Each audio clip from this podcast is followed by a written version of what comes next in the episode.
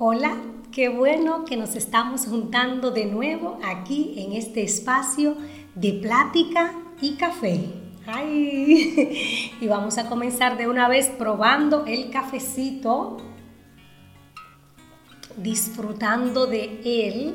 Sé que ustedes también igual con su cafecito ahí no se pierden. Miren, sobre la plática que tengo pensada, justamente fue una idea que uno de ustedes eh, pues lo puso en el canal de YouTube.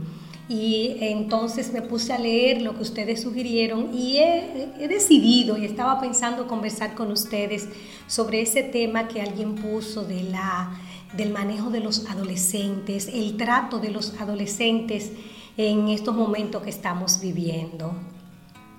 Miren, la etapa de la adolescencia siempre es mirada inclusive con mucha preocupación y para los padres es vista hasta con muchísima angustia.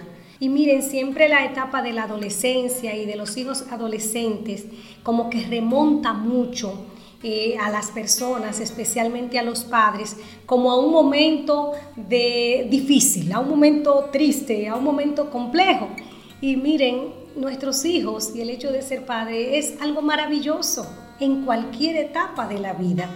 Pero de hecho sí, muchísimos eh, psicólogos y distintos profesionales consideran que la etapa de la adolescencia es una de las más complejas, de las más difíciles eh, para las familias, para los padres de todas las épocas. Eh, se habla mucho, le estoy diciendo de esta parte a partir de los 11 años como hasta los 18. La verdad que ese rango ahí es un rango donde el adolescente vive los principales cambios. Y cuando hablo de cambios, estoy hablando desde toda su mirada biopsicosocial, cambios físicos, cambios en toda la funcionalidad de su organismo, eh, cambios psicológicos y también cambios sociales.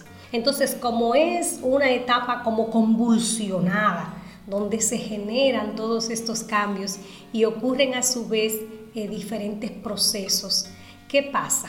Bueno, que eso mismo la hace y la caracteriza como muy compleja. Efectivamente, en esta complejidad lo más difícil es como el tipo de convivencia. Porque ellos son como que bueno, ni, le, molesta esto, le molesta aquello, le molesta todo, ¿verdad? Es como, es como decir. Pero así mismo, dice el adolescente, el adolescente dice, no me comprenden, no me quieren, nadie me entiende, nadie conecta conmigo, entre otras características. Aquí, ¿qué es lo importante?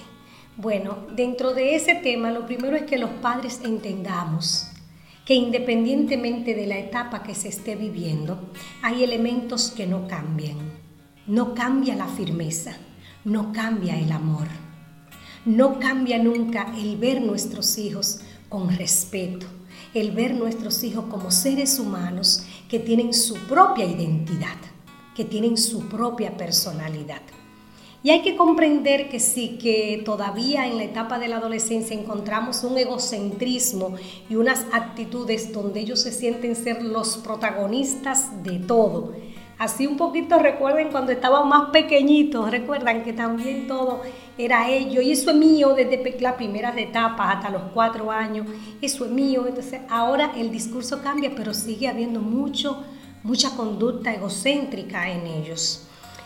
Aquí es clave que recuperemos que tenemos que mantener y cuidar la confianza, la cercanía, la buena comunicación con ellos y por eso ahí hace falta que nosotros apliquemos mayor comprensión.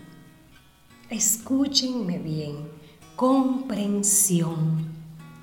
Ya nosotros que somos adultos tenemos que identificar, conocer qué hay ahí porque cuando somos empáticos, tenemos, porque ya no fuimos, nosotros fuimos adolescentes, entonces vamos a ser empáticos entendiéndolos a ellos, poniéndonos en sus zapatos. Recuerden nosotros que era, cuántas cosas hacíamos cuando jóvenes, entonces vamos a ponernos un poco a comprenderlo. Les quiero sugerir una de las mejores estrategias, que es la comprensión. Como me escuchan, la comprensión. En definitiva, todo lo que ellos hacen, pueden tener distintas causas y entre ellos puede ser hasta llamar la atención. El papel nuestro no es tanto ver el punto de partida de ellos, sino el punto de enlace y de enganche con nosotros. Por eso a veces no podemos ser tan psicorrígidos, no podemos ser tan imponentes, no podemos venir, venir a traer las reglas como si fuera un latigazo. Hay que saber manejar todo esto, comprendiéndolos a ellos. Inclusive a veces uno observa de jóvenes que vienen a hablarle a los padres y los padres lo primero que ponen es una cara que el joven dice, ay no, mejor no digo nada. O sea, nada más con decirte quiero decir algo o, le decimos acusaciones. Vamos a ver, ¿de qué será? ¿Y ahora qué hiciste? ¿Y qué nuevas tú traes? O sea, ya con un prejuicio entonces eso nos aleja mucho de ellos y en esta etapa alejarlo de las personas que le podemos orientar bien es muy peligroso. Por eso cuando nos hablen, tratemos de escucharle bien, tratemos de comprender lo que nos dicen, aún uno no esté tanto de acuerdo. Entonces uno comienza porque a veces si les reaccionamos de una vez es peor es mejor escucharle, aunque uno a veces sienta que lo que está diciendo es muy fuerte, no, escúchale. Eso es lo primero, luego tratar de comprender. Y después en otro momento inclusive podemos llamarlos, retomar el tema y decirle, no, mira, las cosas no necesariamente son así, lo que más conviene es hacer lo correcto, lo que más conviene es que lo pienses primero, no te digo que lo hagas o que no lo hagas, sino que lo pensemos. Coméntame más. Por ejemplo, si es una amistades, ah, bueno, coméntame quiénes son esas amistades, a dónde están pensando ir. Y como siempre, dejar como sus sugerencias, que ellos no sientan que le estamos imponiendo, que ellos no sientan como que le estamos dirigiendo su vida. No, no, tratemos de llevar las cosas que sientan que le estamos comprendiendo y que también tenemos cosas que sugerirles, tenemos cosas que recordarles, reglas de la casa que la manejamos no con imposición, sino explicándole el beneficio para su cuidado y para su seguridad que tienen estas reglas. Porque las reglas justamente lo que nos llevan es a tener las cosas más en orden a que las cosas fluyan respetando a cada miembro de la familia. Una estrategia que funciona muchísimo es cuando ya vemos que ya, bueno, en todas las etapas siempre uno tiene que portarse bien como padre, pero ya cuando vemos que, verdad, ha pasado los 10 años, uno siempre actuar pensando que nuestros hijos están observándonos, están mirándonos y comportarnos siempre sabiendo lo que hago, lo que digo, mi hijo adolescente me está observando. Y de hecho es así, señores. Miren, ellos, por más que nos disimulen y que no me importa y que no miren muchísimas cosas como que te quieren demostrar, pero mentira, los hijos adolescentes siempre, siempre, siempre están mirando qué están haciendo sus padres, qué hablan, qué hacen, inclusive a veces hasta para tenerlo anotadito, para recordárnoslo si le corregimos algo parecido. Por eso siempre actuar como si ellos nos estuvieran mirando, que a final de cuentas ese ejemplo a ellos le vale mucho y va quedando, y va quedando, ¿de acuerdo? Otra buena estrategia es tener actitud de comprensión y de escucha. Estar siempre mirándole cuando habla y de que te comprendo, aunque luego tengamos que revisar y llamarle. Pero cuando pasa esto, ellos se sienten que se cree en ellos, que se confía en ellos. Y eso es una muy buena plataforma para desarrollar su personalidad y para superar esta etapa que también para ellos es muy compleja, porque hasta en la manera de cómo las personas miran los adolescentes y en la manera en que los tratan, también ellos de verdad que se la ponemos como más difícil. Siempre habrá la estrategia clave para las familias, que es el amor. Cuando mostramos amor a nuestros hijos, aun cuando le estemos haciendo algunas correcciones o diciéndole algunas cosas de manera categórica, tienen ellos que sentir el amor en las palabras, en la forma, en lo que subyace de lo que estamos corrigiendo. El ellos sentir, evidenciar que hay amor cuando se le dicen las cosas. Miren, ya estamos captando su atención y además que nos presten la atención adecuada a lo que le estamos, ya sea explicando o ya sea corrigiendo. Cuando ellos ven que nosotros estamos hablando o interviniendo con ellos por ira, por enojo, mira, ya eso es como una pared que se levanta inmediatamente. Por eso cuando le ponemos esos aditivos de amor, porque los amamos como quieran, y el hecho de que ellos cometan errores, eso no toca para nada el amor, ¿verdad que no?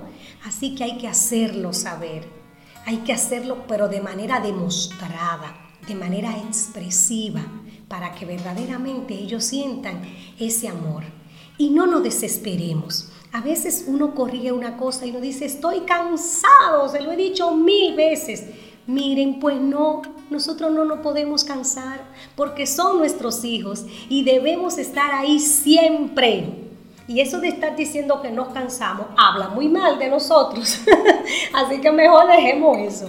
Lo mejor es nosotros siempre estar pendientes y dejar que por supuesto, como van a cometer errores, nosotros también cometemos, dejar no en el mismo momento pasado, pues uno lo retoma, lo conversa con ellos.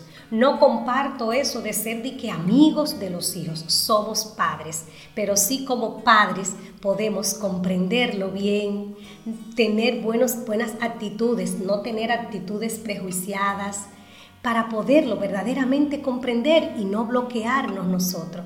Y lo más importante que es tender el puente del amor como las etapas son tan distantes entre ellos y la nuestra, vamos a poner un puente maravilloso, que no le importa la etapa, que no le importa el vínculo, que es el amor. El amor expresivo, el amor sentido, el amor profundo. Así que, miren, que su cafecito les sirva riquísimo con este tema que hemos dialogado y vamos a querer más nuestros jóvenes y también vamos a estar más cerca de ellos, pero cerca de verdad, con, mucha comprensión, con mucho respeto. Entonces, pasados esos 18, 20 años, ahí tenemos a nuestros hijos con una personalidad estable, terminando esa etapa, superando esa etapa con nuestro apoyo y nosotros, nuestros hijos maduros. Así es, porque hicimos lo que había que hacer. Hay muchos padres que se desesperan en la adolescencia y cometen errores y con esos errores a veces se pierden los hijos. Así que ya saben, nosotros no, nosotros las personas que estamos conscientes, que tenemos mucho amor y que estamos trabajando estos temas, por ejemplo, como lo hacemos con plática y café eh, del IPEF, pues ya estamos aprendiendo y sabemos que esa etapa va a pasar la tenemos que superar y nosotros tenemos justamente que jugar el papel que nos toca. Padres responsables, padres amorosos y padres que somos previsores, pendientes a nuestros hijos. Le escuchamos, le hablamos, pero le decimos lo que es correcto.